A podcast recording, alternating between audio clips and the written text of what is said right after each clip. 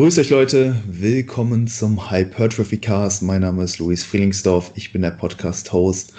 Freue mich heute riesig, den Frederik Hölzel wieder zu Gast zu haben. Frederik war ja schon ein paar Mal hier auf dem Podcast, schon mal alleine, schon mal zusammen mit seinem Kollegen, dem Johannes von AP Methods im, im Roundtable-Format. Heute ja, haben wir uns nochmal zusammengefunden, um über das Thema Session API zu sprechen. Der Frederik hat da vor kurzem einen sehr, sehr coolen Post ähm, zu verfasst und ja, Session API, ähm, ein Marker, den ich mir auch äh, in der Zusammenarbeit mit Klienten öfter einhole mm, und der hier so auf dem Podcast auch noch nicht besprochen wurde. Ja, deswegen freue ich mich auf die Unterhaltung. Ich würde sagen, Frederik, bevor wir aber auf die Session API zu sprechen kommen, kannst du ja vielleicht ein kleines Update geben, was gerade bei dir so ansteht. Ähm, trainierst im Home Gym. Wie gefällt dir das? Mhm. Ich, ich habe mitbekommen, dass äh, ja, das ähm, bei dir sehr, sehr gut klappt, dass du da viel Spaß hast, so in Isolation auch irgendwie zu trainieren. Ähm, wie spielt das gerade so mit deiner ähm, Wettkampfvorbereitung äh, mit rein? Die, die läuft ja auch schon seit längerem. Du bist ja da auch ähm, ja wieder, wieder dran, dich auf einen Natural Bodybuilding-Wettkampf vorzubereiten. Ja, äh, danke dir auf jeden Fall, Luis, für die Einladung. Freut mich auf jeden Fall, heute mal wieder mit dir in deinem Podcast zu quatschen.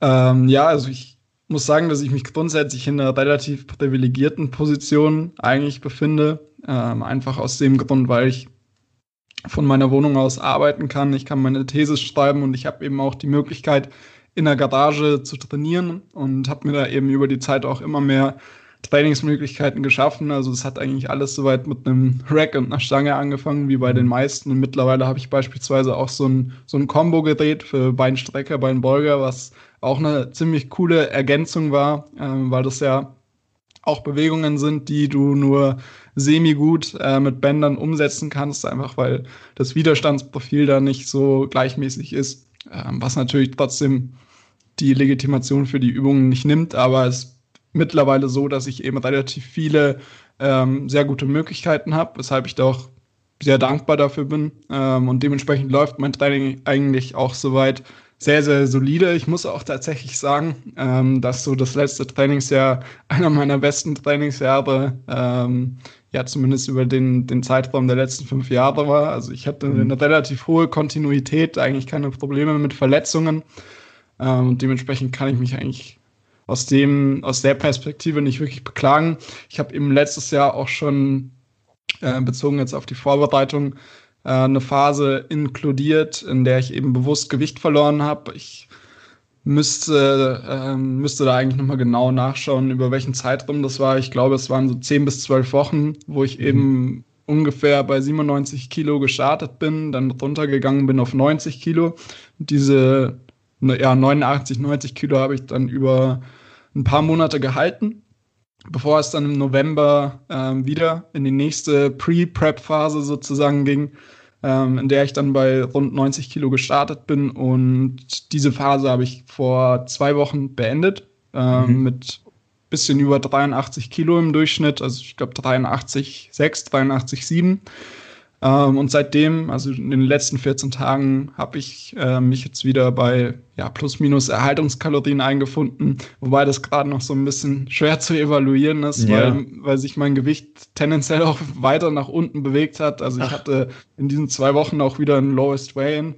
Normalerweise erwartest du ja, dass du, wenn du die Kalorien anhebst, dementsprechend auch die Kohlenhydrate mehr werden und auch einfach die Nahrungsmenge mehr wird, dass sich so das Gewicht so ein bisschen weiter nach oben einpendelt, ohne dass sich jetzt unbedingt dein Körperfettanteil verändert oder die, im, insgesamt die, die Fettmasse.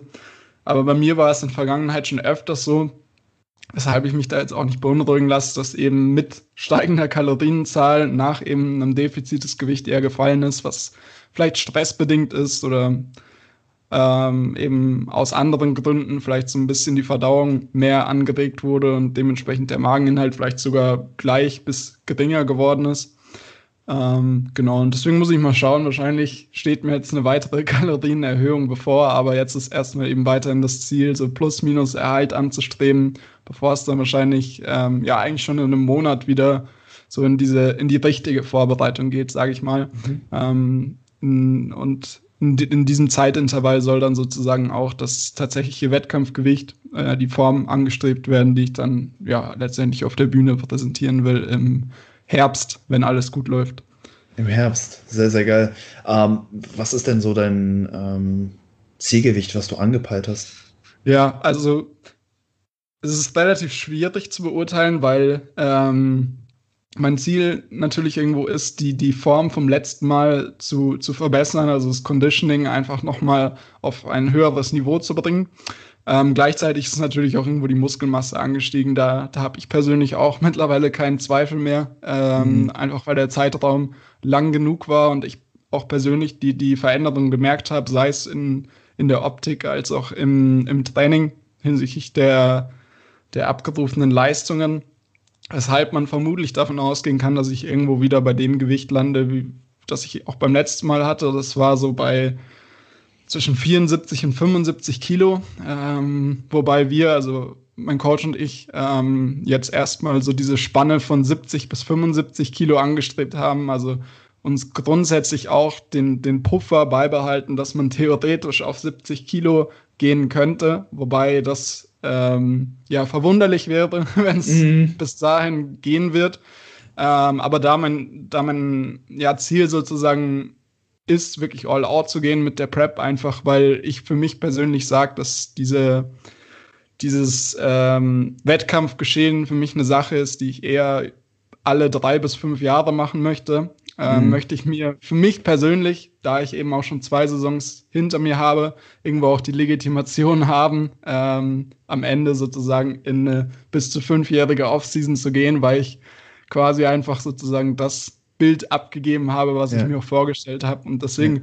möchte ich äh, mich da auch nicht irgendwo emotional dann ein bestimmtes Gewicht äh, binden, sondern versuche ähm, da auch vom Worst Case auszugehen, wenn man es so bezeichnen möchte. Aber mhm. ich würde jetzt mal behaupten, dass sich oder einschätzen, dass sich das Gewicht irgendwo zwischen 73 und 75 Kilo, eher 73 bis 74 Kilo, ähm, ja. ja, als Lowest Range sozusagen einfinden wird. Ja. Boah, 70 Kilo wäre schon arg. ja. Aber gut, ähm, ich meine, dein Ziel ist es jetzt absolute Endhärte zu bringen und ähm, ja, dementsprechend da vielleicht auch einen Ticken niedriger anzusetzen, was jetzt so die Kalkulation betrifft. Ich meine, hat jetzt keine großen Nachteile. Im Endeffekt hast du dann vielleicht nach hinten raus dann doch mehr Zeit als gedacht, kannst dann das mhm. Defizit dann in den letzten Diätwochen äh, geringer halten oder eventuell auch schon wieder die Kalorien ein bisschen erhöhen. Ähm, ja also, ja. ja, ja es, ist halt, es ist natürlich auch irgendwo so ein Drahtseilakt, ähm, nicht zu früh fertig zu werden und gleichzeitig mhm. auch nicht zu spät fertig zu werden. Aber ähm, grundsätzlich ist schon das Ziel, dass man eben nicht unbedingt diese letzte Phase so auslegen muss, dass du quasi bis zum Ende wirklich ans Maximum gehst und sozusagen nochmal all in gehst, weil das ja auch meistens die Phase ist, die eigentlich dafür prädestiniert ist, dass du relativ viel Muskelmasse verlierst, weshalb auch ähm, der Plan eher so aussieht, dass man versucht, eben gegen Ende die Kalorien sukzessive wieder nach oben zu bringen, heißt das Defizit eben zu verringern und dann vielleicht zwei bis drei Wochen vorm Wettkampf wirklich auf Plus-Minus Erhalt zu sein, ähm, sodass die Form letztendlich auch auf der Bühne etwas ähm, vorhersehbarer wird. Mhm. Einfach weil du nicht diesen enormen Stress hast, als wenn du ähm, vielleicht auch schon relativ lean bist, aber gleichzeitig noch trotzdem pushen musst, ähm, mhm. was natürlich auch eben, wie angesprochen, mit dem potenziellen Nachteil einhergeht, dass du einfach wesentlich mehr äh, fettfreie Masse verlierst, weil du in, in diesem Zustand natürlich auch viel an, anfälliger dafür bist. Weshalb ich damit auch ähm, ja, so weit d'accord gehe, eben auch diese 70 Kilo zumindest im Hinterkopf zu haben, ähm, dass man, dass man da wirklich so diese zeitliche Komponente ähm, auf seiner Seite hat und das Ganze sozusagen einem in die Hände spielt, wenn man so möchte. Ja. Ja, absolut. Nee, hört man oft, ne, dass dann gegen Ende dann nochmal so ein bisschen die Züge angezogen werden müssen und dass der, ja, ganzheitliche Stress, der dann auf das Individuum einwirkt, dann auch einfach nochmal ansteigt. Ähm, klar, gleichzeitig wird es auch nicht zu früh fertig sein und dann ewig lang in, in diesem Zustand verweilen müssen, der ja dann doch eher, ähm, ja, suboptimal für hm. Muskelerhalt hm. oder auch einfach für das Wohlbefinden ist. Ähm, ja, aber ich denke mal, wenn du jetzt einfach in den letzten Wochen da nicht nochmal irgendwie mehr Schritte machen musst oder das Defizit nochmal erhöhst, dann ist das, denke ich, eine sehr, sehr gute ähm, Position, in ja. der man sich dann befinden kann. Ja, ich, ich glaube, um da vielleicht noch so ein Schlusswort zu setzen, ja. ähm, dass diese Phase so oder so anstrengend wird, egal ob du jetzt quasi schon in der Position bist, ähm, wo du sagst, dass man eben die Zügel vielleicht etwas locker halten kann.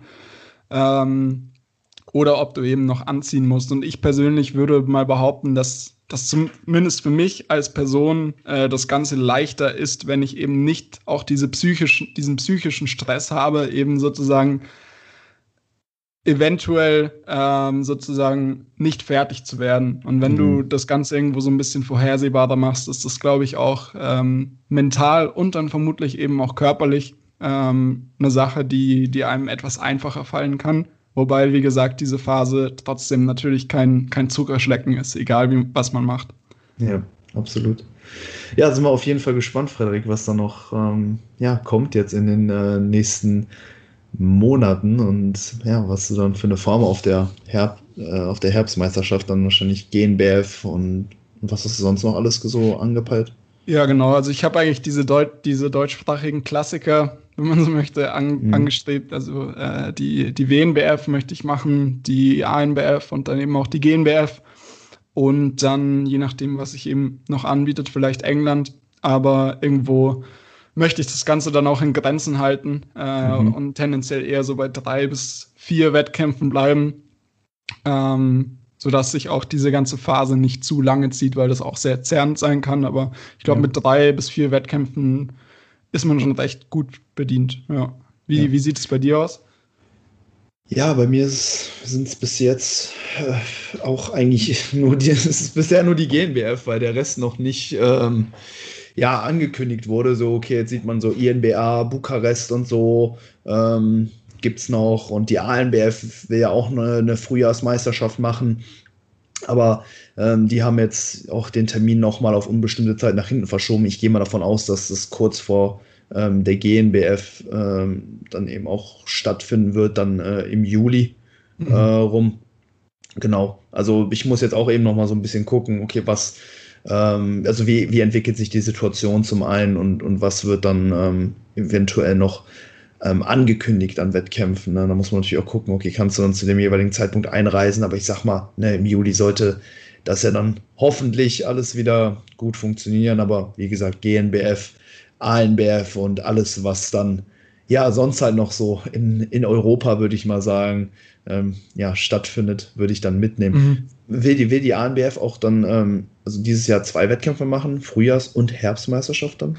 Ich weiß es ehrlich gesagt nicht. Ich würde mal davon ausgehen, äh, weil die ANBF ja in Vergangenheit, ähm, ich würde mal behaupten, relativ eng mit der GmbF zusammengearbeitet hat und die Wettkämpfe ja so gestaltet hat, dass äh, quasi meistens immer nur so eine Woche an zeitlicher Differenz zwischen den beiden Wettkämpfen lag. Dementsprechend gehe ich auch mal davon aus, dass die ANBF eine Herbstmeisterschaft einplanen, wobei man natürlich dieses Jahr sagen muss, oder auch, auch letztes Jahr, ähm, dass das Ganze natürlich nicht so vorhersehbar ist äh, wie, wie in den sonstigen Jahren. Dementsprechend äh, ja, muss man, denke ich mal, schauen, auch wie, wie bei dir im Grunde, mhm. äh, was, sich, was sich so ergibt. Ähm, aber ich bin da persönlich recht zuversichtlich, dass, dass das meiste soweit stattfinden wird, sonst würde, sonst würde ich die Prep auch nee. nicht machen. Im Herbst ähm, auf jeden Fall. Ja. Mal gucken, wie es jetzt im, im Frühjahr aussieht, wenn ich starten will. Aber ich denke auch da, dass ähm, Bodybuilding-Meisterschaften möglich sein sollten. Also vielleicht jetzt nicht in dem Rahmen, ähm, so wie, wie, wie wir sie kennen, mit Zuschauern und allem drum mhm. und dran. Vielleicht alles so ein bisschen abgespeckt mit einem Livestream, mit Masken ja. auf der Bühne. Das wäre für mich auch schon in Ordnung. ja, ja, ich glaube, auf so, so, ein paar Änderungen im Vergleich zu den, den Wettkämpfen, wie wir sie in der Vergangenheit gewohnt waren, wird schon geben. Aber ich glaube auch, dass, dass sich da die Möglichkeiten ergeben werden, mit aller Voraussicht nach. Ähm, aber so ein paar Einschränkungen und Sonderregelungen wird es wohl geben. Davon können wir, denke ich, ausgehen. Yes, cool. Ähm, ja, aber hey, dann würde ich sagen, kommen wir auf unser heutiges Thema zu sprechen. Äh, Session API. Ähm, ich denke, jeder ist mit der API-Skala soweit vertraut, steht für Rate of Perceived Exertion. Und ähm, ich denke mal, so wie die meisten diese bisher genutzt haben, das war jetzt mit Bezug auf den einzelnen Arbeitssatz. Und ja, die API-Skala beschreibt dann hier die Training, äh, die relative Intensität, die Nähe zum Muskelversagen ähm, auf einer Skala von ja, 1 1 bis 10, kann man fast schon sagen. Und ja, die Session API, ne, wie der Name schon sagt, bezieht sich jetzt auf die gesamte Trainingseinheit. Und wie im Intro schon angedeutet, ein Parameter, den ich mir ähm, ja, von meinen Kunden zum Beispiel einhole. Frederik, du machst das auch schon seit 2017, glaube ich, hattest du in deinem Post geschrieben. Also auch schon seit sehr langer Zeit arbeitest du mit dieser Session API. Ich finde es einen sehr interessanten Marker und wir werden jetzt mal so ein bisschen darüber sprechen, okay, was ist die Session API genau und wie können wir die für mh, hm, die Betreuung von Kunden ähm, oder eben auch einfach für einen selbst äh, mhm. im Selbstcoaching eventuell auch ähm, nutzen. Magst du vielleicht einfach nochmal kurz erklären, ey, was ist die Session API? Ähm, mhm. Und vielleicht auch so ein bisschen der Hintergrund, ähm, wie du, wie du darauf gestoßen bist und warum du dich dann dafür entschieden hast, diese in deinem Coaching ähm, auch zu verwenden. Ja, ja, also wie du schon angemerkt hast, ähm, ist die Session API im Grunde auch einfach eine Metrik, die quasi den subjektiven Anstrengungsgrad misst, allerdings eben nicht auf Ebene einer einzelnen Übung beziehungsweise eines einzelnen Arbeitssatzes oder beispielsweise auch auf Ebene einer gesamten Woche, sondern vielmehr eben auf Ebene einer gesamten Trainingseinheit. Und das Ganze stammt eben im Grunde oder ist eben auch hervorgekommen, wie die, die API-Skala, wie wir sie tendenziell mehr im Kraftsport nutzen, aus der, aus der Borg-Skala, die in den 70er mhm. Jahren so ähm, das erste Mal aufgetreten ist, die vor allem im, im Ausdauerbereich bekannt ist. Und im Vergleich zu dieser Borg-Skala, die ja ähm, weit über zehn ähm, Bewertungen sozusagen vorsieht, also die geht ja von 6 bis 20, ähm, ist es bei der Session API-Skala eben auch so wie bei der API-Skala, die mit den, mit den Reps in Reserve verbunden werden, dass du eben eine Bewertung von 0 bis 10 hast. Bei der, bei der API-Skala, wie wir sie oft nutzen, eben mit, verbunden mit der Reps in Reserve-Skala, ist es ja meistens so, dass du dich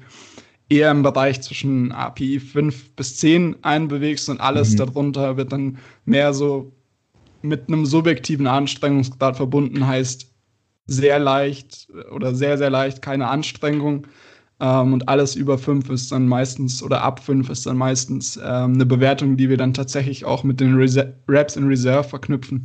Und bei ähm, der Session API-Skala ist es eben auch so, dass du diese, diese Bewertung bis 10 hast. Ähm, 0 stellt dabei eben einen trainingsfreien Tag quasi dar, also es, es findet kein Training statt. Und 10 ist eben die maximale Anstrengung. Und das erste Mal, dass das soweit in der, in der Sportwissenschaft aufgegriffen wurde, war nicht im Krafttraining, sondern auch im Ausdauertraining Anfang der 2000er Jahre. Und da hat man eben gesehen, ähm, dass das Ganze auch im Zusammenhang mit physiologischen Markern für Ermüdung steht beziehungsweise für Anstrengung, ähm, weil man eben gesehen hat, dass bei einer höheren Session API auch eine höhere Herzfrequenz aufgetreten ist. Und das war so der erste Schritt quasi. Ähm, bei der eben dieses Monitoring-Tool quasi Aufmerksamkeit erlangt hat. Und das wurde dann eben auch später ähm, im Bereich der Wissenschaft des Krafttrainings ähm, aufgegriffen. Das erste Mal, ich glaube, 2004 bei Day and Colleagues. Und zwar haben dort die Forscher eben drei verschiedene Protokolle aufgesetzt. Ähm, und alle Probanden haben diese drei Protokolle durchlaufen. Du hattest eben einmal, äh, ich glaube, 15 wieder einen Satz mit 15 Wiederholungen mit 50 Prozent des 1RMs. Du hattest einen Satz mit ähm, 10 Wiederholungen mit 70 Prozent des 1RMs und einen Satz mit 5 Wiederholungen 90 Prozent des 1RMs. Und du hast eben diesen spezifischen Intensitätsbereich für alle Übungen gemacht und alle Probanden haben sozusagen dieses Trainingsprotokoll mit den einzelnen verschiedenen Intensitätsbereichen, ich glaube, zweimal insgesamt durchlaufen und was man eben gesehen hat, ist, dass die Session API mit steigender Last auch angestiegen ist. Heißt, ähm, die Session API war bei den Einheiten mit 90 Prozent und fünf Wiederholungen signifikant höher als bei den Einheiten mit ähm, 50 Prozent und 70 Prozent. Daraus könnte man jetzt schließen, dass quasi der Load äh, die entscheidende Variable war, aber was man da auch ähm, beachten muss, ist, dass natürlich die Reps in Reserve geringer geworden sind mit steigender Last, einfach weil die wenigsten Leute ähm, mit 90 Prozent fünf Wiederholungen absolvieren können. 90 Prozent des, des 1 bei einer gewissen Übung. Die meisten Leute können mindestens zehn Wiederholungen bei 70 Prozent machen. Es gibt sogar auch Individuen, die kommen bis zu 20 Wiederholungen bei 70 Prozent. Und ähm, eigentlich kann jeder mit 50 Prozent mehr als 15 Wiederholungen mhm. machen. Heißt, ähm, bei dem Protokoll ist sozusagen nicht nur die Last angestiegen, sondern auch ähm, die API bezogen auf die Reps in Reserve Skala. Also bei 90 Prozent sollten die meisten am Muskelversagen trainiert haben. Ja. Und da hat man eben gesehen, dass äh, die Session API angestiegen ist und man hat eben auch gesehen, dass gleichzeitig ähm, diese Bewertung ähm, zuverlässig ist. Heißt, ähm, die, die, die Bewertungen waren soweit ähm, zwischen den Einheiten aussagekräftig oder sind aussagekräftig gegenüber der Ermüdung und der globalen Anstrengung innerhalb der Person geblieben. Und das war quasi so die erste Untersuchung, die gezeigt hat, okay, diese Session API ist mit aller Voraussicht nach ein Monitoring-Tool, was uns irgendwo den globalen Anstrengungsgrad, also nicht nur bezogen auf eine einzelne Übung, sondern bezogen auf die gesamte Trainingseinheit, ähm, dass uns dieses Monitoring-Tool eben dienlich sein kann. Ähm, ein wichtiger Punkt ist eben noch bei dieser Session-API-Bewertung, dass äh, das Ganze eben bestmöglich nicht direkt nach der Einheit passieren sollte, weil du dort eben das Problem hast, dass der letzte Satz bzw. die letzte Übung eigentlich, eigentlich ähm, dann viel mehr einen signifikanten Einfluss auf diese Bewertung nimmt als die gesamte Einheit. Einfach weil es sein kann, dass die letzte Übung vielleicht beispielsweise eine Übung ist, die man besonders gerne ausführt, die nicht besonders anstrengend für einen ist und mhm. dementsprechend diese Bewertung natürlich auch deutlich geringer ausfällt, wenn man das sofort nach der Einheit macht. Und da gibt es zum Beispiel auch Untersuchungen, ähm, ich glaube von Foster, beziehungsweise von, von Kraft, glaube ich, 2014, ähm, in der die Forscher eben verglichen haben, ob die Session API unterschiedlich 15 Minuten und 30 Minuten nach der Einheit ähm, ausgefallen ist. Man hat eben gesehen, dass es da keinen signifikanten Unterschied gibt, ähm, weshalb man davon ausgehen kann, dass ähm, 15 Minuten nach der Einheit ausreichend ist, um diese Bewertung vorzunehmen und eben einen aussagekräftigen Wert für die ähm, globale Anstrengung sozusagen durch die Einheit zu erhalten. Mhm. Ähm, genau, und so der Punkt, den ich vielleicht noch zuletzt aufgreifen will. Du hattest ja gefragt, wie ich darauf gekommen bin.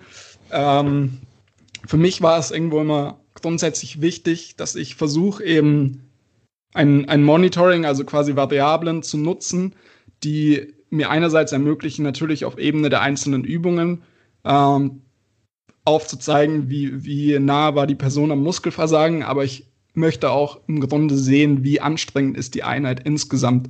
Weil ich natürlich einerseits am Ende der Trainingswoche sowas wie eine Bewertung des Muskelkaters nutzen kann, um zu schauen, wie, wie hat sich jetzt letztendlich die, die, die gesamte Belastung der letzten Einheiten lokal auf die Muskulatur ausgewirkt. Aber ich sehe eben durch diese, diese wöchentliche Einschätzung nicht, wie schwer war die, waren die tatsächlich die einzelnen Einheiten. Ich sehe mhm. nur, wie hat sich quasi die Gesamtbelastung oder vielleicht auch nur die letzte Einheit auf diese Bewertung ähm, ausgewirkt. Und wenn du diese Session API-Skala nimmst, hast du eben den Vorteil, dass du quasi nochmal diese, wenn du so möchtest, die Stresskomposition der gesamten Woche ein bisschen besser evaluieren kannst, weil du die einzelnen Einheiten anschauen kannst und zum Beispiel siehst, okay, diese Einheit war besonders anstrengend und die andere Einheit war vielleicht super einfach, in der vielleicht auch die gleichen Muskelgruppen belastet werden, äh, belastet wurden. Und daraus kann ich zum Beispiel natürlich schließen, dass vielleicht diese eine Einheit in der Struktur zu ähm, fordernd ist, ähm, obwohl ich davon eigentlich gar nicht ausgegangen bin im Vorhinein, wenn ich mir nur diese externen Variablen angesehen habe. Und die andere Einheit ist vielleicht deutlich einfacher, als ich mir das vorgestellt habe, woraus ich gegebenenfalls eben schließen kann, dass ich die, die Struktur verändere, ähm, was dann gegebenenfalls auch dazu führen kann, dass beispielsweise die muskulären Ermüdungserscheinungen anders ausfallen, obwohl der Stimulus über die Woche gesehen gleich bleibt. Mhm. Und gleichzeitig dadurch, dass ich die eine Einheit, die eben besonders ähm, anstrengend ausgefallen ist für, für das Individuum, kann ich davon ausgehen, vielleicht so umstrukturieren, dass eben die Einheiten relativ ausgeglichen sind und so gegebenenfalls eben auch ähm, die Wahrscheinlichkeit für Kontinuität erhöht wird. Also das ist grundsätzlich ein Beispiel, wie ich eben quasi diese Bewertung der einzelnen Einheiten nutzen kann, um die weitere Struktur dann so auszulegen, dass diese vielleicht ähm, ja etwas einfacher zu absolvieren ist und gleichzeitig trotzdem den gewünschten Stimulus mit sich bringt. Super. ja. Also ich denke, die Session API, die gibt einfach insgesamt sehr, sehr viel Auskunft darüber, ähm, wie ja, hart jetzt zum Beispiel die einzelne Einheit war, aber auch wie es dem Individuum auch so im Gesamten einfach ähm, geht. Man, man erkennt halt eben auch oft Änderungen auf, auf wöchentlicher Basis, ohne dass jetzt groß Trainingsparameter geändert werden. Und das mhm. kann dann zum Beispiel auch einen, äh, eine gute Auskunft darüber geben, okay, wie, wie hoch ist jetzt das Stresslevel oder, oder die Ermüdung, die ähm, ja, der Athlet jetzt gerade mit sich herumträgt. Ne? Also du änderst nichts ja. an, den, an den Parametern innerhalb der Einheit, aber trotzdem hast du dann von äh, im Vergleich von, von Woche 3 auf Woche 4 eine Erhöhung der Session API um, um 1. Ne? Und das, das, das, das sagt einem definitiv was. Und ja, ich finde äh, ich find diese Bewertung eben auch enorm wichtig, ähm, einfach weil ja, diese sowohl die Intensität als auch die Dauer der Session so ein bisschen mit einbezieht. Ne? Das ist natürlich auch etwas, was wir als, als Coaches zum Beispiel nicht immer direkt von außen sehen. Ne? Wir haben natürlich die, die, die, Parametersätze und Intensität, aber wissen jetzt nicht genau, okay, was, was kommt jetzt ähm, da erstmal beim Individuum an und wie lange dauert die Einheit dann eben auch. Gleichzeitig haben wir dann eben auch diese ja, Kombinierung von physiologischen und ähm, auch psychologischen ähm, mhm. Ermüdungskomponenten. Ne? Ähm, ich denke, das ist ja auch etwas, was so beides äh, mit in die Bewertung eben mit einfließen soll. Okay, ja. wie hart war das Ganze jetzt? Ähm, ja, einfach auch eben auf subjektiver Ebene. Was hat die Einheit aber auch an ähm, ja, an, einem, an, an, physiologischem Reiz jetzt gesetzt. Ne? Wie stark war vielleicht auch der Pump? Äh, wie, ähm, wie, wie stark ermüdet fühlt sich die Muskulatur nach der Einheit an. Ich denke mhm. mal, okay, wenn man dann irgendwie jetzt äh, aus seinem Keller, aus seinem Home Gym Keller dann äh, die Treppe hochgeht und merkt, Alter, die Quads sind halt noch mega so am Zittern oder, oder so, dann äh, wird das sicherlich auch ähm, ja, einen Einfluss auf die Bewertung äh, des, der Session API haben und dann halt eben auch noch ähm, der generelle ähm, Zustand. Finde ich auf jeden Fall sehr, sehr interessant. Und ah ja, was mhm. du noch gesagt hattest äh, mit der Bewertung, das ist auf jeden Fall auch ein, ein ganz äh, eine ganz wichtige Sache, ne, wann man das, äh, wann man diese Bewertung vornimmt. Ich merke halt zum Beispiel jetzt auch gerade im Home Gym, vor allen Dingen, wenn ich dann mit schweren Grundübungen starte, dann verfluche ich so in der ersten Hälfte des Trainings halt mein Leben, ne? Und am Ende so bei den Curls äh, fühlst du dich dann wie ein junger Gott. Ne? Ja. Da, da, da, muss man dann eben auch dann nochmal so ein bisschen Abstand davon gewinnen, dann nochmal die Einheit so im Gesamten reflektieren und, und das hilft dann natürlich auch da eine, ähm, ja, eine, eine bessere ähm, Maßeinheit dann, äh, eine bessere Bewertung einfach vorzunehmen. Ähm, mhm.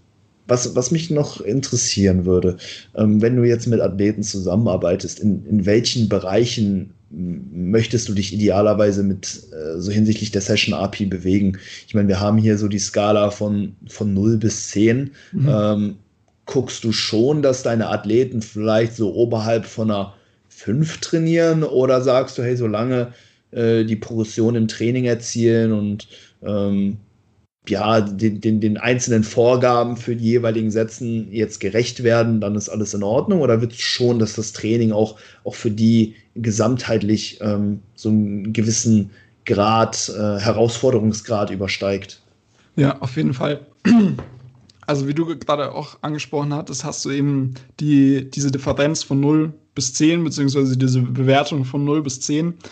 Und du befindest dich eben bei so einer Session API von 4 bis 7 in einem Bereich, der als moderat bis hart definiert wird. Und wenn du dann darüber hinausgehst, bist du eben bei sehr hart. Und wenn du unter 4 bist, bist du eher bei sehr leicht. Und ich denke, dass du diese Einstufung eben ganz gut phasenspezifisch nutzen kannst, weil du ja beispielsweise auch in einem Deload wirklich ähm, den Effekt haben möchtest, dass sich das Training grundsätzlich leichter anfühlt als davor. Heißt, ähm, wenn ich mir quasi eine Session API oder auch eine durchschnittliche Session API über die Woche gesehen vorstelle, die ich eben in, in einer Phase haben möchte, sollte das dann letztendlich auch ähm, mit der tatsächlichen Bewertung abgeglichen werden der Person. Und die Variablen werden dann letztendlich auch so ausgelegt, dass du davon ausgehen kannst, dass du eben beispielsweise nach der letzten Woche im Zyklus ähm, innerhalb des Deloads eben so eine leichte Abstufung nach unten hast, sodass wirklich auch die Person ähm, durch diese Session API-Bewertung wiedergibt, dass die subjektiv wahrgenommene Belastung eben geringer ausfällt. Heißt, ich würde das Ganze eben irgendwo phasenspezifisch sehen. Und wenn mhm. du dann sozusagen aus einem Deload herauskommst, bist du ja meistens in der Position, egal ob du das jetzt als Intro-Woche bezeichnest oder als erste Woche, wie auch immer, ähm, in der du ja tendenziell wieder einen gewissen Belastungsanstieg hast, aber du möchtest ja eigentlich die Belastung noch so ähm, regulieren, dass du einerseits natürlich keine exzessiven muskulären Ermüdungserscheinungen hast und dass du eben insgesamt auch das Gefühl hast, wieder etwas Fahrt aufnehmen zu können und dich eben dadurch an, an höhere Belastungen herantast. Das heißt, wenn du quasi von einem Deload in eine, in eine äh, Introwoche oder eben in die, die erste Phase des neuen Zyklus geht, gehst, befindest du dich vielleicht, wenn du beim Deload irgendwo zwischen, zwischen drei und fünf gelandet bist, eher wieder bei äh, vier, vier bis sechs, vier bis sieben. Ähm, und dann kannst du eben auch für dich persönlich, wenn du, wenn du ohne Coach arbeitest, irgendwo abgleichen, ähm, hat diese Woche hinsichtlich der subjektiv wahrgenommenen An Anstrengung tatsächlich irgendwo ihren Soll erfüllt. Ähm, und ist die Belastung vielleicht, ähm, ja, vielleicht sogar höher angestiegen, als ich es mir eigentlich vorgestellt habe, was dann letztendlich auch irgendwo die Entscheidungen informieren können, wie ich dann die darauffolgenden Wochen wieder ähm, letztendlich gestalte, welche Variablen ich verändere, weil man eben gesehen hat ähm, in, der, in der Sportwissenschaft, dass wenn du quasi alle Variablen ähm, gleich hältst, wie, wie Umfang, ähm, relative Intensität und ähm, Prozent des 1RMs, also mhm. Last auf der Handel, dass wenn du eine dieser Variablen veränderst, dass eben normalerweise auch die Session API hochgeht. Heißt, wenn du mehrere Variablen veränderst, heißt beispielsweise Sätze und relative Intensität gleichzeitig, kannst du auch davon ausgehen, dass die Session API signifikant ansteigt. Mhm. Ähm, weshalb du beispielsweise in einer Situation, ähm, in der du eben schon eine relativ moderat bis hohe Session API am Anfang des Zyklus wahrnimmst, vermutlich besser beraten bist, wenn du vielleicht diese Woche nochmal in ähnlicher Form wiederholst mhm. oder wenn du eben nur minimale, An ähm, minimale Anpassungen beispielsweise der relativen Intensität bei gewissen ähm, Übungen vornimmst, um einfach zu gewährleisten, dass du nicht diese Belastungsspitze in der darauffolgenden Woche ähm, kreierst, weil man da eben gesehen hat, dass diese Belastungsspitzen grundsätzlich die Wahrscheinlichkeit ähm, für Verletzungen eben erhöhen. Abgesehen davon ist es natürlich auch so, dass wir ähm, am Anfang eines Zyklus auch in der zweiten Woche wahrscheinlich noch an einem Punkt sein möchten, wo man das Gefühl hat, mindestens noch für, für zwei bis drei Wochen, wie auch immer, diese Woche ähm, nochmal ähm, zu reproduzieren, zu, reproduzieren ähm, zu können. Mhm. Und dementsprechend kann ich eben von dieser Bewertung ähm, und dieser Überlegung, wo ich sein möchte, irgendwo abhängig machen, wie man dann die darauffolgenden Wochen gestaltet.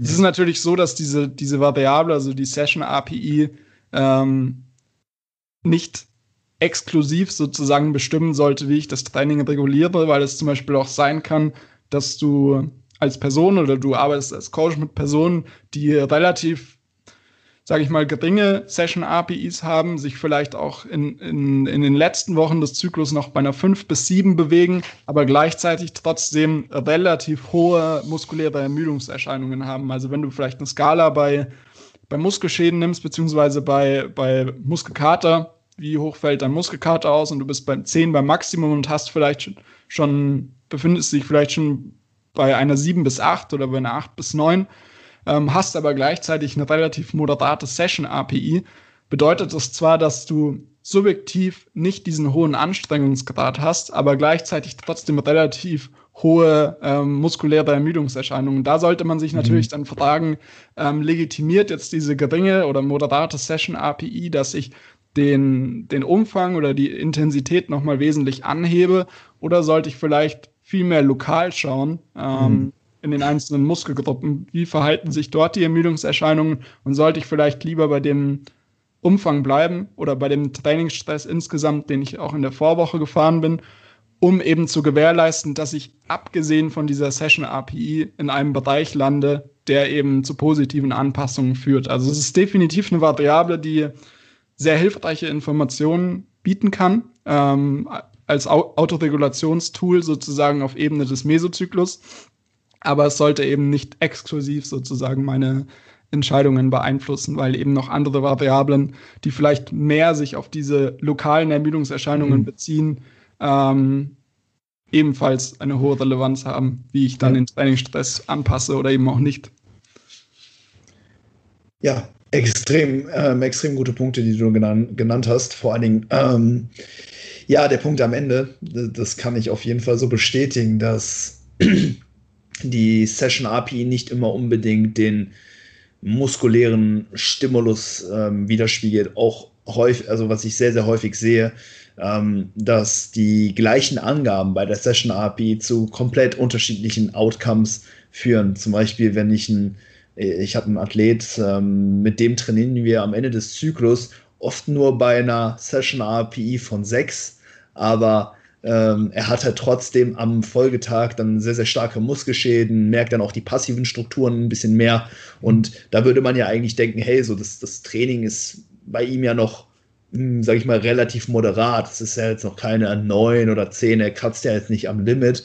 Ähm, und das kann auch manchmal so ein bisschen, ja, trügerisch sein, ne? wenn halt einfach auch so diese, ja, mentale Komponente vielleicht ein bisschen hm, stärker als ja, also die, die Physiologie des Athleten halt irgendwo sind. Ne? Also wenn, mhm. sag ich mal, der Kopf, der, der, der Kopf, der könnte noch, aber der Körper sagt, hey, wir sind hier schon an einem Punkt, ähm, alles, alles darüber hinaus ist jetzt nicht mehr wirklich äh, förderlich. Und ja. ja. auf der anderen Seite habe ich dann auch Athleten, so die, die starten mit einer Session API 8 in den Zyklus, gehen dann im Laufe des Zyklus auf eine Session API 9 hoch, aber die haben dann zum Beispiel eben noch nicht das das Feedback der, der Muskulatur eben in dem Maße. Also das ist, ähm, ja. das, das, muss man sich dann auf jeden Fall immer noch mal ja, individuell anschauen und man kann jetzt nicht blind dieser äh, Session API ähm, folgen. Aber ich finde das auch sehr interessant, was du gesagt hast, da eben auch bezüglich den Belastungsspitzen, dass ähm, es vielleicht jetzt auch gar nicht so in erster Linie darum geht, okay, wo liegt die Session API jetzt innerhalb der Range, sondern dass man halt viel mehr schaut, okay, äh, wie in was für einem Rahmen treten eben jetzt Änderungen im Laufe eines Mesozyklus oder vielleicht auch im Laufe eines, Mak im Laufe eines Makrozyklus auf. Und dass das, also dass diese Schwankungen in dieser Metrik eigentlich, äh, sag ich mal, die Essenz des Ganzen sind, oder?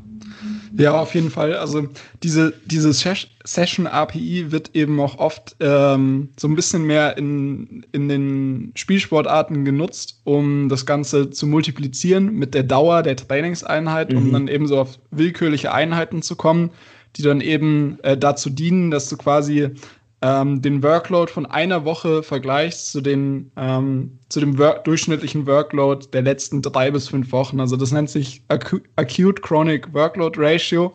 Ist ein Konzept, was soweit schon relativ viel Anklang gefunden hat, was aber auch viele Probleme hat, wenn man eben nicht genau weiß, welchen Zeitraum soll man jetzt genau in diese Betrachtung mit einziehen. Heißt, sollte ich diese akute Trainingswoche jetzt mit drei Wochen vergleichen, die zurückliegen, oder sollte ich diese mit fünf Wochen vergleichen?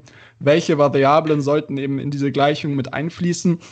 Was eben so grundsätzlich ein paar Probleme eben darstellt, die es mit, dieses, mit diesem Monitoring-Tool gibt. Aber was man eben grundsätzlich klar sieht, ist, dass sehr hohe Belastungsspitzen, also quasi diese akute Belastung im Vergleich zu dem, was ich davor gemacht habe, das Verletzungsrisiko eben für nicht-Kontakt-Verletzungen, also Verletzungen, die ohne gegnerische Einwirkungen äh, eingetreten sind, erhöht. Was natürlich auch für, für uns als Kraftsportler relevant sein kann, grundsätzlich nur von ähm, Gedankengang her, weil wir natürlich nie gegnerische Einwirkungen haben und dementsprechend immer irgendwo schauen können, dass wir die Belastungssteuerung so auslegen, dass äh, für uns einfach gesehen die Belastungsspitzen nicht zu hoch ausfallen.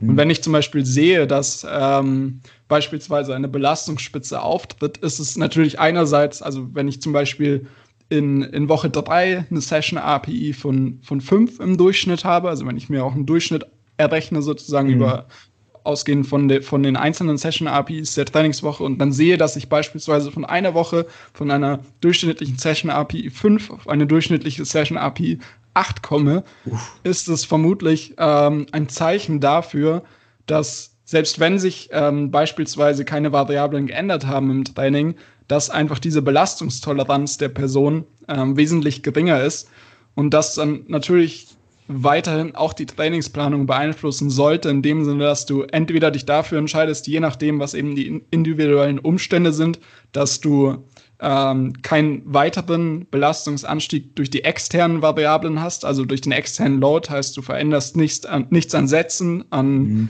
relativen Intensitäten oder es kann beispielsweise auch ein Indiz dafür sein, dass vermutlich zeitnah ein, ein Deload ähm, sinnvoll sein könnte. Und so kannst du eben letztendlich dann versuchen, ähm, diese Belastungsspitzen aufzugreifen, beziehungsweise schon proaktiv zu verhindern. Ähm, dadurch, dass du eben einerseits die Variablen so regulierst, dass du davon ausgehen kannst, dass diese Belastungsspitzen nicht so hoch ausfallen. Und wenn diese Belastungsspitzen auftreten, beziehungsweise du auch einfach siehst, dass von einer Woche zur nächsten die Session API signifikant ansteigt, dass du vermutlich davon ausgehend erstmal still bleibst sozusagen und vielleicht einfach nochmal das wiederholst, was du auch in der letzten Woche gemacht hast, bezogen jetzt einfach auch wieder auf die Sätze und die relative Intensität und dann nochmal schaust, wie reagiert die Person ähm, auf diesen Trainingsstress. Weil das Besondere eben an der Session API ist, dass du sozusagen den internen Load misst und nicht den externen Load. Der externe Load ist sozusagen definiert durch die ganzen Trainingsvariablen, die ich manipuliere. Mhm.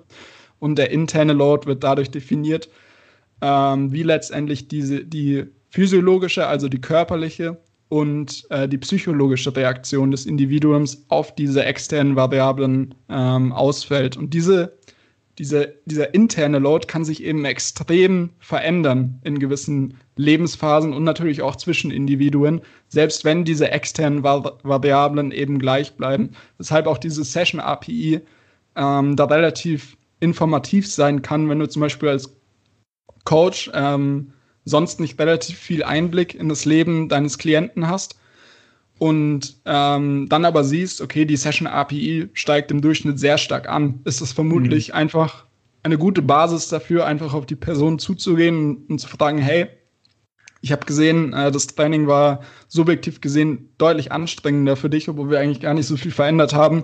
Hat sich bei dir sonst im Leben irgendwas verändert? Und dann kommst du vielleicht eben in Gespräche rein, wo dir sozusagen offenbart wird, dass die Person, weiß ich nicht, sich von seinem Partner getrennt hat, dass die Person vielleicht enormen Prüfungsstress hat, dass ein Angehöriger gestorben ist. Und das sind eben auch alles Faktoren, die diese Session API enorm beeinflussen können und dementsprechend auch dann, wie ich auf einen bestimmten Trainingsreiz ähm, reagiere. Und das kann ich eben grundsätzlich anhand dieser Session API, dadurch, dass es eben ähm, eine Metrik für den globalen Anstrengungsgrad ist, mhm. recht gut erkennen. Super, Frederik, ja.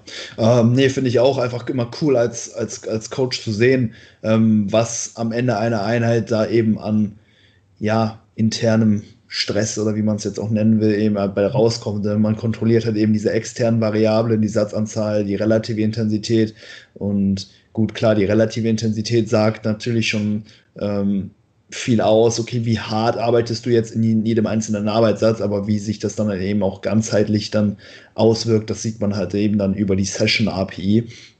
Ähm, gleichzeitig finde ich es mir, finde ich es aber auch wichtig, mir eben neben diesem objektiven ähm, Parameter eben auch noch das subjektive Feedback des Athleten dann einzuholen, weil ganz häufig sehe ich, wenn da so eine Ausschwankung in der Session API stattfindet, dass es da meistens eben auch, wie du schon äh, gesagt hast, einen sehr, sehr guten oder einen plausiblen Grund für gibt. Ne? Meist ist, äh, hängt das dann auch einfach mit ne, einem stressigen Alltag oder so weiter zusammen. Irgend, irgendeiner Sache, die halt eben passiert ist und die halt dazu geführt hat, dass sich das Training auch dann einfach ähm, härter ähm, angeführt hat. Also ich würde jetzt die Session API ähm, nicht als alleinstehende Variable nutzen, sondern diese eben eben auch noch ähm, ja mit anderen ähm, Informationen, die man sich vom Klienten einholen kann, eben auch verknüpfen. Welche wären das noch? Wir hatten jetzt zum Beispiel eben noch die Muskelschäden angesprochen. Ne? Die sagen natürlich auch ähm, viel über den ähm, ja, lokalen Reiz äh, aus, der dann bei der Zielmuskulatur letztendlich angekommen ist. Äh, was, für, was für Daten holst du dir neben der Session API noch ein, um da vielleicht noch, ein, noch einen besseren Einblick vielleicht in, in, in deinen Kunden zu bekommen?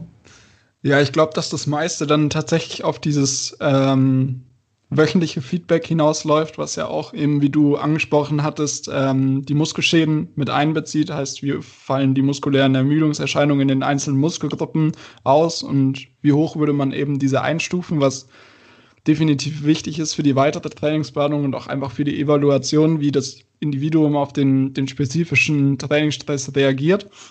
Aber andererseits ist es beispielsweise auch für mich relativ interessant zu wissen, wie schwer sich die Woche insgesamt angefühlt hat, heißt ähm, auch andere Lebensphasen mit eingeschlossen, weil das auch einfach eine Einschätzung ist, die die, die weitere Planung eben recht hilfreich informieren kann, weil ähm, ich natürlich in, in Phasen, in der die Person schon höhere externe Stressoren hat ähm, und das auch subjektiv so wahrnimmt, ähm, nicht unbedingt möchte, dass ich den, den Stimulus weitaus höher ansetze, als es vielleicht sein muss, um einfach zu gewährleisten, dass ähm, einerseits diese Kontinuität ermöglicht wird und dass andererseits auch einfach eine positive Anpassung eintritt, ähm, was sich eben immens unterscheiden kann zwischen verschiedenen Phasen, ähm, wenn man eben bei einem spezifischen Trainingsumfang bleibt. Und das ist eben so eine Einschätzung, die ich persönlich für, für recht relevant halte. Heißt, wie, wie nimmt die Person ihren, ihren Alltag insgesamt wahr, eben nicht nur die einzelnen Trainingseinheiten. Wie einfach ist es für die Person auch, das Training in den Alltag zu integrieren? Heißt, ist der Umfang und die Frequenz soweit auch angemessen für, die, für den Ist-Zustand der Person? Ähm, und das sind dann im Grunde auch so Faktoren, ähm, die quasi in Kombination mit der Session API dann die weiteren Entscheidungen informieren können. Beispielsweise ist es natürlich auch für mich ähm, ja recht interessant zu wissen, ob die Person tatsächlich auch Spaß im Training hat, weil man mhm. natürlich auch sagen muss, dass äh, das Ganze ähm, immer noch eine Sache ist, die wir freiwillig machen und dementsprechend zumindest, wenn man einen gesamten Prozess ähm, ansieht, mit einem Spaßfaktor verbunden sein sollte. Das ist völlig normal, dass nicht jede Trainingseinheit ähm, super viel Spaß macht oder man eben einen, äh, eine sehr hohe Motivation verspürt, diese absolvieren zu wollen. Aber grundsätzlich sollte es natürlich schon so sein, dass ich diesen, diesen Prozess betrachte und ähm, irgendwo die, die subjektive Einschätzung habe, dass, dass das Ganze wertvoll für mich ist, dass das Ganze auch mit einem gewissen Spaßfaktor verbunden ist. Und wenn ich beispielsweise sehe, okay, die Person hat über mehrere Wochen angekreuzt, das Training macht eher keinen Spaß, für mich ist es auch einfach eine Grundlage dafür, auch das Gespräch zu suchen und zu fragen, hey, woran könnte das liegen, dass dir das Training keinen Spaß macht? Machen wir vielleicht zu viel? Könnten wir an der Übungsauswahl was ändern? Könnten wir an der Frequenz was ändern, um dementsprechend dann auch ähm, unterbewusst oder bewusst den, den Anstrengungsgrad wieder so anzusetzen, dass man davon ausgehen kann, dass die Person auch tatsächlich ähm, ungefähr in den relativen Intensitätsbereich beispielsweise fällt, den wir uns eben vorstellen, was ähm, abweichen kann, wenn man, wenn man keine Motivation für das Training verspürt und das Ganze quasi nur noch zur Arbeit wird und man abarbeitet, ohne wirklich ähm, bewusst in den einzelnen Wiederholungen zu sein. Und das sind dann auch so Faktoren, die in gewisser Art und Weise schon durch die Session API aufgegriffen werden, weil wenn ich wenn ich weniger Motivation habe oder weniger Spaß in einer Einheit, wird ein gleicher Trainingsumfang vermutlich auch deutlich schwerer zu absolvieren sein für mich, als wenn ich eben ähm, ja, irgendwo den Sinn und Zweck dahinter sehe und auch irgendwo einen, einen gewissen Drive habe innerhalb des Trainings. Ähm, was ich dann aber auch in, in dieser wöchentlichen Einschätzung einfach nochmal ähm, sozusagen als Gesamteindruck aufgreifen kann. Ja, ja, ich kann auch von mir jetzt einfach sagen, ähm, die Session APIs sind im Schnitt im Home Gym deutlich höher als, als mhm. noch im, äh, als im Fitnessstudio. Bei, ich sag mal, recht ähnlichen Arbeitsumfängen ha, habe ich einfach mal so, ja, ne, ne, im Schnitt so zwei Punkte auf der Skala. Einfach mehr, einfach nur, weil ich im Home Gym trainiere. Mhm. Also ist schon ganz, schon ganz interessant. Ähm, ja, ich glaube, wir haben sehr, sehr viele Punkte genannt. Ähm, einen Punkt, den du auch vorhin schon angesprochen hattest, ähm, auch hinsichtlich der Adherence, dass du da schon schauen möchtest, dass die, dass alle Einheiten innerhalb der Session, ähm, ich sag mal, auf der Session API recht ähnlich bewertet werden. Ähm, den, den, so, den kann ich anekdotisch auf jeden Fall so unterstützen. Ähm, mhm. ich habe die Erfahrung mit Klienten gemacht, dass es eher als so was Negatives aufgefasst äh, wird, wenn du so eine Einheit in der Woche hast, die ähm, ja mal so ein bisschen aus aus dem Rahmen, also den Rahmen so ein bisschen sprengt. Also wenn du sonst ja. halt immer so mit einer Session API 7 trainierst und dann hast du eine Einheit, die klatscht dann auf einmal mit einer 9 rein, das wird in der Regel eher so als, als etwas Negatives wahrgenommen. Deswegen kann ich zum Beispiel auch da von mir sagen, ich gucke auch eher, dass die Einheiten tendenziell doch von der Session API her etwas näher beieinander sind, beziehungsweise dass jede Einheit ähnlich äh, fordernd ist, so ja. ähm, sozusagen. Also ich gucke da, dass es da, wie gesagt, recht ähnlich ist. Arbeitest du vielleicht auch da mal so mit, mit Light-Sessions äh, innerhalb der Trainingswoche, dass du mal sagst, okay, wir wollen auch mal innerhalb der ähm, in, innerhalb des Mikrozyklus mal eine Einheit haben, die halt auch einfach mal ähm, deutlich entspannter ist als eventuell andere Einheiten? Ja, das ist auf jeden Fall ein super interessanter Punkt, weil ich da für mich persönlich ähm, eben mit verschiedenen Individuen teilweise starke Unterschiede festgestellt habe. Also es gibt definitiv sehr viele Personen, die, wie du auch angesprochen hattest, ähm, einfach relativ vergleichbare Einheiten haben möchten, was eben die zeitliche Komponente angeht und was eben auch de, den Anstrengungsgrad belangt. Ähm, aber es gibt beispielsweise auch Personen, die, die von sich heraus sagen, dass sie eben einerseits Einheiten gerne absolvieren, die, die so einen gewissen, so eine gewisse mentale Widerstand äh, so einen gewissen mentalen Widerstand mhm. hervorbringt, mhm. der dann auch sozusagen überwunden werden muss mhm. und andere Einheiten dafür gleichzeitig aber etwas leichter sind. Also wo man das meiner Erfahrung nach zum Beispiel häufig sieht, ist bei Personen, die die klassische Lower Body Days absolvieren und dann vielleicht, vielleicht noch einen Upper Push Day haben, mhm. der verhältnismäßig relativ easy zu absolvieren ist. Du trainierst Muskelgruppen, die du im Spiegel dann aufgepumpt siehst, was auch in, in der ähm, Übungsausführung vielleicht leichter ist oder einfach mit bisschen mehr Spaß für viele Personen verbunden ist und diese Unterkörpereinheiten im Vergleich aber wesentlich schwerer ausfallen, was für andere Personen als negativ wahrgenommen werden könnte oder oft wahrgenommen wird, ähm, was dann auch häufig einfach vermutlich dazu führen sollte, dass eben so eine gewisse Angleichung stattfindet, dass man vielleicht auch vielleicht ähm, einen Push Full, Body Day macht und einen Pull Full Body Day, dass man einfach so, so eine gewisse Übungsauswahl hat, die teilweise ein bisschen mit mehr subjektiver Anstrengung verbunden ist und teilweise Übungen, die mit mehr Spaß verbunden sind, wie auch immer. Ähm, aber es gibt definitiv meiner Erfahrung nach schon auch Personen, die, die gerne eben so eine gewisse Differenz ähm, zwischen mhm. diesen Einheiten haben, wobei das natürlich auch irgendwo ähm, im Rahmen bleiben sollte. Also ich würde schon grundsätzlich schauen, dass nicht ähm, mehrere Einheiten oder grundsätzlich Einheiten sich über den Zyklus hinweg immer bei einer API 8, äh, Session API 8 bis 10 einbewegen und Einheiten, die in, der, in denen vielleicht sogar die gleichen Muskelgruppen belastet werden, sich eher im Bereich von 2 bis 4 einfinden, weil man mhm. Vermutlich davon ausgehen kann, dass bei jeglicher äußerer Schwankung dann diese Einheiten, die mit Session API 8 bis 10 ähm, sozusagen geratet werden, gegebenenfalls nicht mehr so absolvierbar sind oder vielleicht auch nicht mehr mit diesem Anstrengungsgrad verbunden sind, wie sie, wie sie sein sollten. Weshalb da finde ich schon ähm, so eine gewisse Angleichung stattfinden sollte, aber ich glaube, dass es da eben auch individuelle äh, Unterschiede gibt, ähm, wie sozusagen die, die, die Wochenplanung präferiert mhm. wird. Absolut. Cool. Wunderbar. Hey, ich glaube, ich hätte soweit alles. Hast du sonst noch irgendwas abschließend zur Session AP zu sagen, Frederik?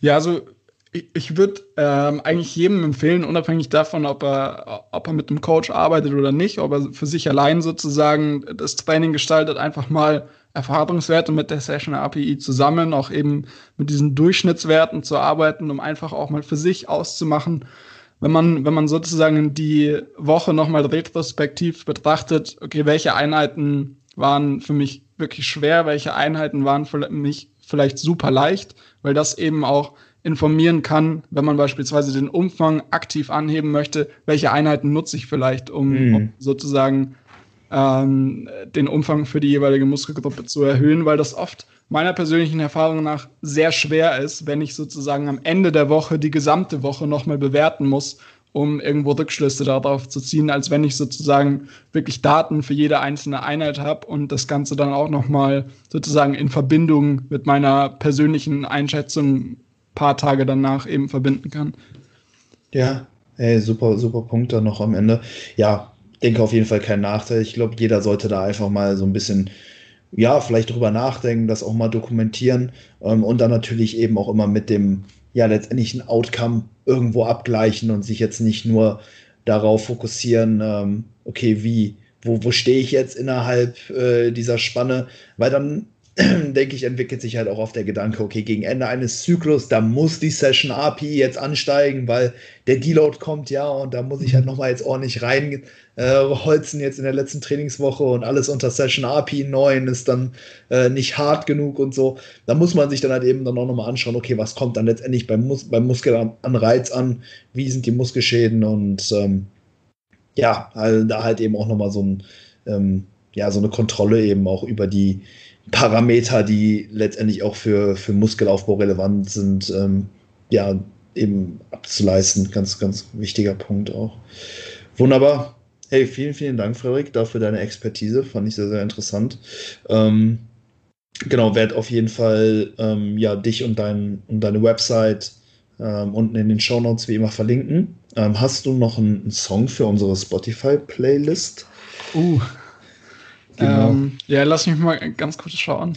Guck ruhig, ich habe ja. nämlich schon im Voraus einen aufgeschrieben. Manchmal so denke ich auch nicht dran und dann sitze ich so während der Aufnahme da und denke mir so, fuck, so was packst du jetzt da rein? ja. Ähm, Eigentlich müsstest du es ja schon wissen, weil, wie du auch angemerkt hattest, war ich ja jetzt schon ein, zwei Mal drei bei dir. Ja, ja, das kommt dann aber häufiger, dass die Leute dann sagen, ach, das war bei dir mit dieser Playlist. ja. Ja, was ähm, cool. Ähm, ich würde vielleicht von, von Pop Smoke und Gunner Dior, also den Dior Remix nehmen. Oh ja, der geht ganz gut nach vorne. Ja, super. Geil, ich nehme von Skepta Grease Mode. Äh, mhm. Wir nochmal ein bisschen UK-Rap hier drin. Mhm. Perfekt. Sehr geil. Vielen Dank fürs Zuhören, Leute. Vielen Dank, Frederik, für deine Zeit. Danke dir, Luis. Und wir hören uns. Macht's gut. ciao. ciao. ciao.